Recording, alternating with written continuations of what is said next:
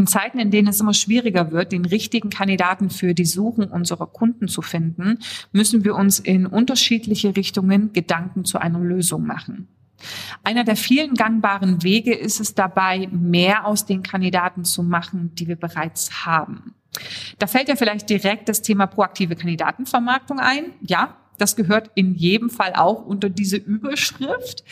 Denke aber auch daran, was du tun kannst, damit dein Kunde, der dich aktiv beauftragt hat, mehr der Kandidaten einlädt, die du für ihn oder sie gefunden hast, auch wenn diese vielleicht nicht zu 100 Prozent passen. Wie das gehen kann, darüber philosophiere ich mit dir in diesem Podcast. Herzlich willkommen zum Personalberater Coach Podcast. Blicke hinter die Kulissen erfolgreicher Personalberatungen mit der Brancheninsiderin Simone Straub. Henrik Zaborowski hat es in Podcast Folge 128 als einen der wichtigsten Skills eines Personalberaters in Zukunft benannt, nämlich die Fähigkeit für seine identifizierten und zum Kunden geschickten Kandidaten zu kämpfen, sich für sie einzusetzen, auch wenn dein Kunde sie vielleicht ablehnt. Du warst da und bist auch in Zukunft das Thermometer für den Kandidatenmarkt da draußen, welches misst, wie hotter ist und aktuell ist er ziemlich hot, ja. Und deine Aufgabe ist es, diese Temperatur dem Kunden immer und immer wieder zu spiegeln. Wieder und wieder gilt es also den Kunden und speziell auch den Fachbereichen äh, aufzuzeigen und darüber aufzuklären, wie der Markt da draußen tatsächlich aussieht und dass es tatsächlich eine Diskrepanz gibt zwischen dem, was man sich wünscht und dem, was es auf dem Markt tatsächlich gibt zumindest in den allermeisten Fällen. Ja. Dabei reicht es nicht, sich darüber zu beklagen, ja, dass der Markt schwer ist und es keine Kandidaten gibt, weil das hört nämlich der Fachbereich oder die Geschäftsführung im Zweifelsfall auch von der internen HR dauernd. Du solltest da tatsächlich noch ein bisschen schlauer herangehen. Von mir bekommst du in diesem Podcast dafür mal ein paar Ideen. Wie gesagt, getreu dem Motto, wie kann ich für meine Kandidaten kämpfen, auch wenn sie nicht dem Ideal des Kunden entsprechen? Und wie kann ich mich für sie einsetzen, ohne am Ende wie so ein Verkäufer zu wirken, der dem Gegenüber etwas aufschwatzen möchte, was er oder sie am Ende nicht haben will?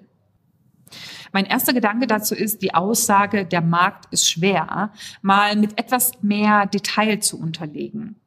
Wie gesagt, dass es schwer ist, ist dem Kunden ja klar. Ansonsten hätte er oder sie dich ja nicht beauftragt. Und natürlich versucht der Kunde für dieses, ja doch, viele Geld, ja, einen Kandidaten zu bekommen, der ganz seinen Vorstellungen entspricht. Getreu dem Motto, wenn ich schon mal so viel Geld in die Hand nehme, dann muss es aber auch passen. Wofür zahle ich sonst?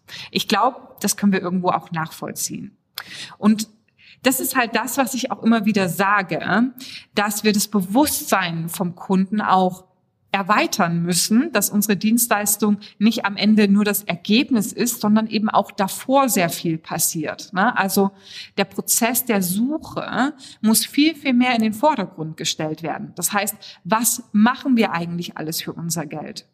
Natürlich will der Kunde am Ende idealerweise einen passenden Kandidaten und irgendwie interessiert ihn der Weg dorthin in den meisten Fällen nicht so wirklich. Aber in so herausfordernden Kandidatenmärkten wie jetzt hat ihn oder sie das durchaus zu interessieren. Dann nämlich, wenn er oder sie verstehen muss, dass sie flexibel sein müssen, wenn sie wirklich einen Mitarbeiter fürs Team bekommen wollen und dass sie das, was sie sich wünschen, so am Markt nicht bekommen.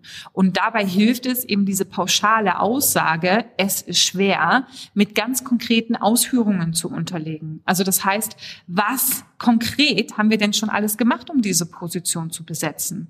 Wie viele identifizierte und gesprochene Kandidaten bringen uns denn zu dieser Aussage? Weil das Problem ist am Ende, dass vielen Kunden gar nicht so bewusst ist, welchen Aufwand wir oftmals betrieben haben. Und so fordern sie immer und immer wieder neue Kandidaten und du weißt dann oft schon gar nicht mehr, wo du sie noch herzaubern sollst.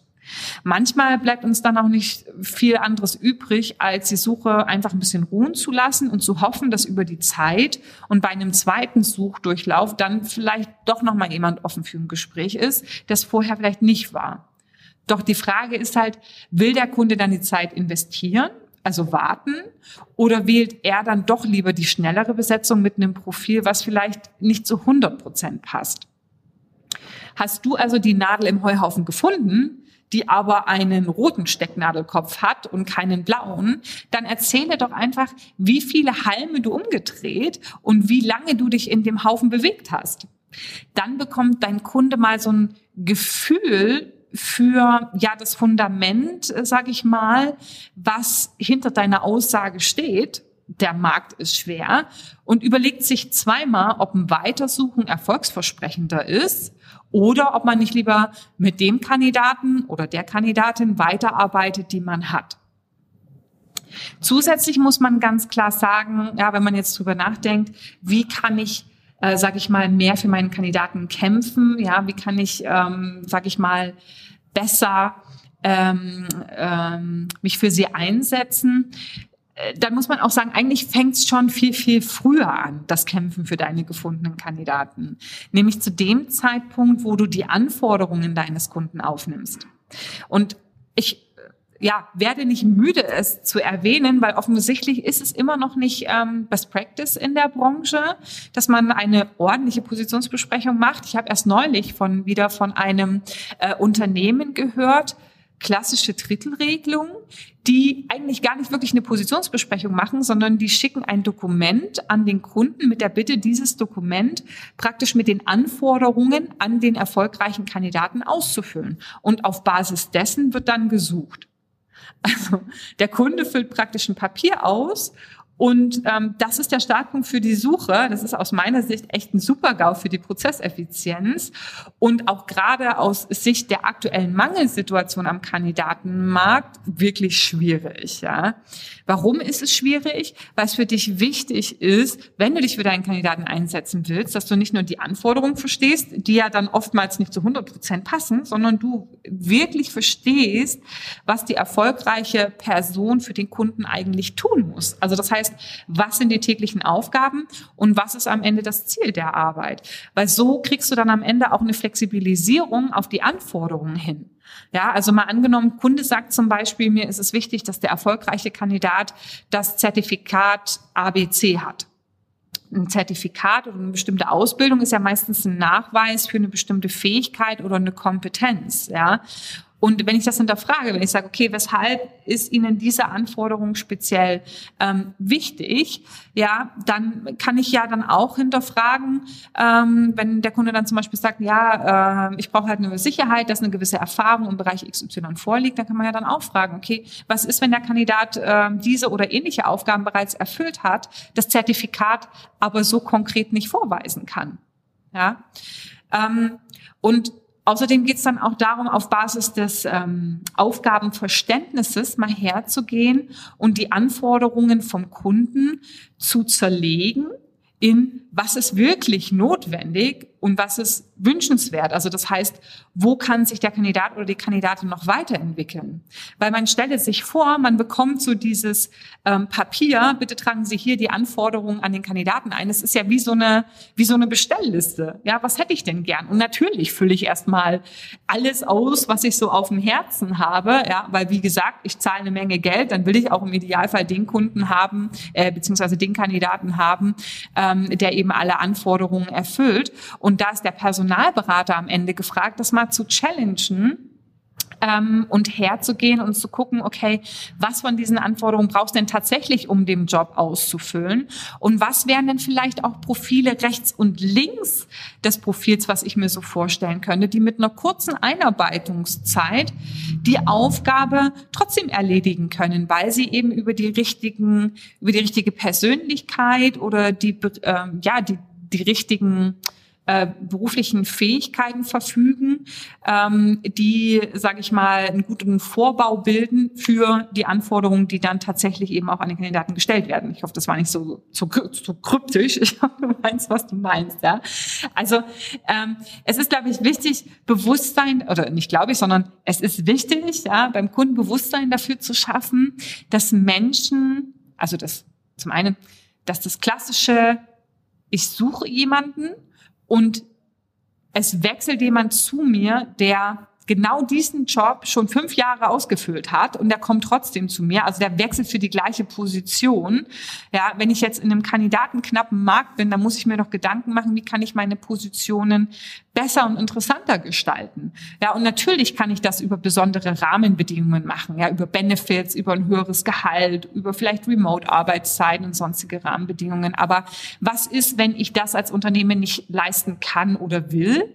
Und was ist eben auch, und das weißt du auch, dass sich monetäre Motivatoren auch irgendwann abnützen. Ja, und da ist es doch eine, ein willkommener Weg, die fachliche Weiterentwicklung als zusätzlichen Benefit oder wenn überhaupt als den Benefit mal ins Spiel zu bringen und so den Kreis an Personen, die ich ansprechen kann, am Ende eben auch ähm, zu erweitern. Ja, also Message hier, wir müssen mehr in Profilen denken, die sich schnell in einen Job einarbeiten und entwickeln können, die einfach ja die richtige Persönlichkeit beziehungsweise Basiskenntnisse mitbringen.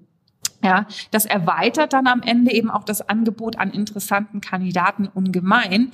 And you know what? Ja, bei diesen lässt sich dann auch leichter die Frage beantworten, wieso sollte ich denn jetzt gerade zu Ihrem Kunden wechseln? Ja, ähm, also Deswegen Positionsbesprechung mega, mega wichtig und getreu dem Motto, der Anfang bestimmt das Ende, war übrigens das Motto der Folge 129. Das gilt auch hier. Ja, also du bringst mehr Kandidaten in den Prozess, wenn du deinen Kunden schon am Anfang erfolgreich challengest, also seine Vorstellungen hinterfragst und versuchst zu flexibilisieren.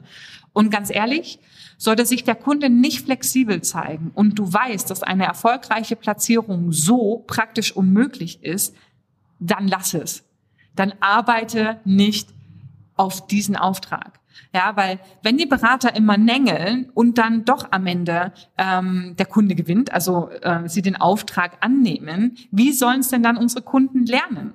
Ja, wenn sie sag ich mal, bei dem bleiben, was sie sich vorstellen. Der Berater nimmt es an. Wie sollen sie lernen? Ja, der Mensch ist nun mal ein Bequemlichkeitstier und wir lernen meistens nur über den Schmerz. Und interessant wäre es doch dann, wenn diese Kunden irgendwann dastehen und sie selbst keine Leute mehr finden und selbst die externen Dienstleister noch nicht mehr mit ihnen arbeiten wollen, äh, weil sie auf ihren Vorstellungen beharren, die aber am Ende nicht marktkonform sind. Ja, dann werden die Kunden vielleicht hoffentlich mal anfangen ähm, zu überlegen, nachzudenken und von ihren Vorstellungen eben auch abweichen. Aber solange sie mit ihrer Denke durchkommen, ja, dann passiert halt auch nicht viel. Ja, also ähm, am Anfang Ne, ähm, der Anfang bestimmt das Ende. Also das ist ein ganz, ganz wichtiger Punkt. Es ist ganz, ganz wichtig, eben auch mal aufzuzeigen, was habe ich denn ähm, alles schon getan. Und natürlich in Summe, wenn du jetzt Kandidaten, wenn du gesucht hast und du hast Kandidaten gefunden, wo du weißt, ja, die entsprechen vielleicht nicht 100 Prozent den Vorstellungen, aber echt, ich habe mir hier wirklich einen Wolf gesucht, mehr geht halt gerade nicht, ja, dann sei vorbereitet. Ja, also wenn du dann mit deinem Kunden in Kontakt trittst und diese Kandidaten vorstellen möchtest, leg dir zurecht, was du bereits gemacht hast, um das eben auch dem Kunden zu spiegeln, falls er den Kandidaten leichtfertig ablehnen möchte, ähm, dass man dann auch eben aufzeigen kann auf Basis, ähm, ja, welcher, welche Aktivitäten ist denn dieses Ergebnis entstanden und wie gesagt, wir setzen jetzt einfach mal voraus, du hast die, die, die Parameter maximal flexibilisiert. Dann würde ich dir ähm, aber zusätzlich auch noch empfehlen, also wenn du weißt, hm, das könnte eine knappe Geschichte werden, dann ruf den Kunden im Zweifelsfall auch lieber an. Ja, also wenn du Kandidaten hast, wo du nicht 100% sicher bist, hm, dass der Kunde jetzt hier vor Zufriedenheit in die Hände klatschen wird, dann ruf den Kunden an, ähm, sei vorbereitet und teasere die Kandidaten ähm, eben telefonisch an ja, großer Vorteil davon, du kannst so diesen ersten Eindruck leiten. Ja, weil was macht jemand, was macht ein Fachbereich, was macht die HR, wenn sie ein Profil bekommt? Sie sucht natürlich erstmal ähm, nach den ähm, erfüllten Anforderungen. Ja, und wenn das jetzt nicht in der gewünschten Fülle drinsteht, dann ist dein Kandidat schneller abgesagt, als du gucken kannst. Ja, wenn du aber telefonisch ähm, ähm, sprichst mit dem Kunden, kannst du den Eindruck leiten und kannst dich bei der Vorstellung eben auf das stützen, was der Kandidat oder die Kandidatin am Ende tun soll und nicht auf das, was äh, auf dem Wünsch dir was Stellenprofil steht. Ja, also erleichtere es deinem Kunden in der Präsentation, diese Dinge auch zu erkennen. Und ähm, ja, wenn du den Kandidaten oder die Kandidatin geschickt hast und ähm, er oder sie wurde abgelehnt, obwohl du denkst, dass er oder sie passt, dann gib dich nicht zufrieden. Ja, also kämpfe für deine Persona, geh nochmal ins Gespräch, versuch die Einwände und äh, ja, sag ich mal, die Ablehnungsgründe versteh, ähm, zu verstehen und erzähle, was du für dieses Ergebnis investiert hast und weshalb du trotzdem an die Persona glaubst. Ja, also weshalb du denkst, dass die Person trotzdem passt und weise auch im Zweifelsfall, das ist ein ganz wichtiger nächster Punkt, weise auch im Zweifelsfall auf die Opportunitätskosten hin. Ja, also das, was passiert, wenn die Stelle nicht zu einem bestimmten Zeitpunkt besetzt wird. Weil, und das unterschätzen viele, beziehungsweise ist vielen auch gar nicht so bewusst, dein Gegenüber wird nur ein bestehendes Verhalten oder eine bestehende Einstellung oder Vorstellung verändern, wenn die Motivation beziehungsweise der Schmerz groß genug ist. Ja, weil am Ende wird der Kunde immer eine Abwägung vornehmen. Wie sehr kann ich es mir leisten, bei meinen Vorstellungen zu bleiben? Ne? Ähm, Stichwort ähm, gut, ich bin jetzt nicht mehr so in der, in der äh, Benzinwelt unterwegs. Ich tanke ja jetzt seit einiger Zeit Erdgas, ja, und bei uns zu Hause kostet das Erdgas 1,04 Euro. Ja, ich bin ja jetzt schon einige Zeit hier ähm, in Italien und wir haben hier die Preisspanne von das günstigste ist 1,54 Euro bis hin zu 3,49 Euro haben wir schon gesehen für, ich glaube, das Kilo oder was die Einheit ist. Ja. Ähm, und äh, ja, wenn wir tanken müssen, dann ist immer im Zweifelsfall die Frage, wie viel Restreichweite haben wir in unserem Tank, ähm, um dann zu entscheiden, in was für so Positionen sind wir. Können wir wählen oder können wir nicht wählen? Ja, in dem Moment, wo wir jetzt nur noch 20 Kilometer Reichweite in unserem Tank haben, dann wird es wahrscheinlich egal sein, ob die nächste Tankstelle äh, das Metano hier 3,49 Euro kostet oder 1,54 Euro. Wir werden definitiv nicht weiterfahren, sondern bei dieser Tankstelle tanken. Ja, also wir werden die erstbeste Tankstelle Tankstelle nehmen und wir werden richtig froh darüber sein, weil wir ansonsten nicht wirklich weitergekommen wären. Gut, wir haben noch einen äh, Benzintank, aber ich ich denke, du weißt, was du meinst, ja, also äh, was du meinst, du weißt, was ich meine, hoffentlich, ja. Also ist der Tank noch zur Hälfte voll, ja, dann lässt du dir natürlich Zeit und wählst, ja. Ist der Tank fast leer, ja, dann ähm, wirst du sehr schnell tanken, dann ist dir der Preis egal. Ganz im Gegenteil, du bist sogar erleichtert um jeglichen Preis, um jegliche Tankstelle, die da vor deiner Nase auftaucht. Ne? Und dasselbe ist eben auch bei deinen Kunden, wenn sie einen Kandidaten bekommen, ähm, der nicht so 100 Prozent passt, dann werden sie am Ende trotzdem froh darüber sein, wenn ja, wenn ähm, ihre Motivation, ihr Kaufmotiv, der Druck entsprechend hoch ist. Ja, ist der Druck eben nicht hoch, ist dieses naja, Sie können den auch nicht nehmen, aber dann X. Also was ist dieses X? Ne? Was passiert am Ende? Und wenn nichts passiert, naja, dann haben wir es relativ ähm, schwierig, was die Flexibilisierung angeht. Ja, aber der wichtige Punkt an der Stelle ist, du musst natürlich diese Hintergründe kennen, weil nur wenn du die Hintergründe kennst, dann kannst du sie auch in die Waagschale werfen und sagen, na ja, du kannst den ablehnen, aber dann passiert halt auch das. Willst du das? Ja? Und erfahrungsgemäß investieren Berater auf diese Hintergründe bei der Positionsbesprechung beziehungsweise auch am Anfang während der Akquise viel zu wenig Zeit. Ja, also das heißt, äh, sie finden das Motiv und die Stärke des Motivs nicht heraus und damit fehlt ihren Argumenten am Ende in jeglicher Situation, wo sie Commitment möchten, eigentlich die Kraft, ja. Und es liegt jetzt weniger daran, dass du nicht die richtigen Argumente wählst, ähm, sondern dass sie für den Kunden keine große Relevanz haben. Ja, sie sind nicht relevant, weil das Problem, was es zu lösen gilt, einfach nicht groß genug ist. Dann haben sie halt keine Bedeutung, die Argumente. Und du kannst sagen, was du willst. Ja? Sie perlen einfach ab. Ja? Also wichtig, kenne nicht nur die Fakten zur zu besetzenden Stelle, sondern auch die Motive und dessen Stärke. Also die Konsequenzen bei Nichtbesetzung.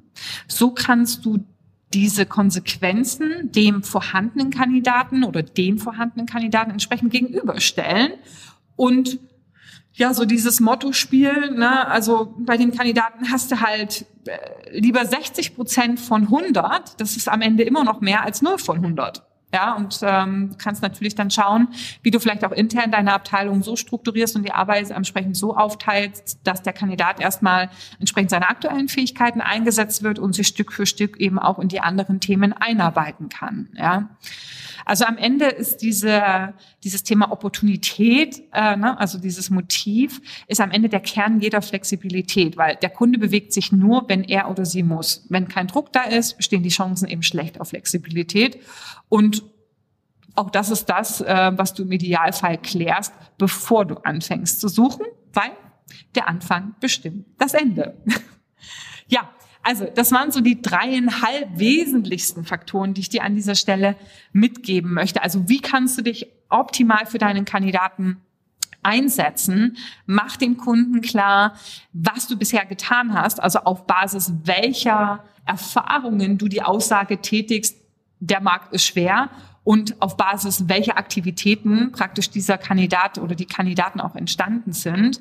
Ähm, denk schon am Anfang übers Ende nach. Also das heißt, äh, versuch am Anfang so gut wie möglich auch die Hintergründe der Stelle zu verstehen, um auch mal um die Ecke zu denken und dem Kunden zu, dabei zu helfen, ja, ähm, auf Kandidaten zu kommen, auf die er so vielleicht nicht gekommen wäre. Ja. Und es gibt zahlreiche Beispiele am Markt dafür, dass der Kunde in seinen Anforderungen aufgeweicht wurde und am Ende trotzdem mega, mega happy mit dem Kandidaten war oder der Kandidatin. Du weißt, es ist ja alles. Ähm, äh, genderneutral, also das heißt betrifft alle ähm, Geschlechter.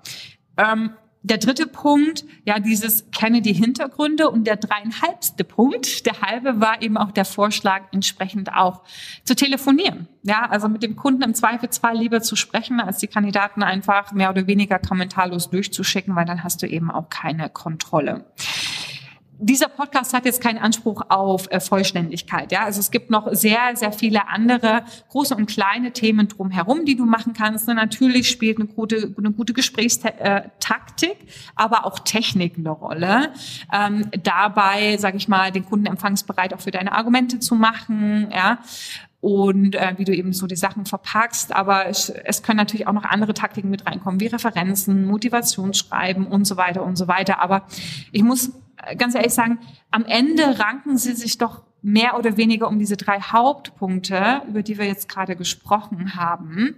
Und ähm, wenn du darauf noch mal mehr achtest, dann bist du schon in einer sehr guten Ausgangsposition um eben ja mehr aus den Kandidaten zu machen, die du gefunden hast und dich noch mal stärker eben auch für deine aktuellen Kandidaten einzusetzen, für sie zu kämpfen und am Ende dann doch zu bewirken, dass sie eingeladen werden und am Ende ähm, vielleicht sogar dann eben auch erfolgreich vom Kunden eingestellt werden. Weil ganz ehrlich, auch hier wieder, das ist auch eine Sache, jeder Personalberater, der schon eine Weile in der Branche ist, hat es bereits erlebt, dass gerade der oder die Kandidatin, wo man dachte, ja, das wird am Ende wahrscheinlich nichts, es dann doch geworden ist. Und lass uns doch diese Chancen, also diese Zufälle vielleicht auch eben oder diese Erfolge vom Zufall befreien und auf diese Erfolge noch aktiver Einfluss nehmen.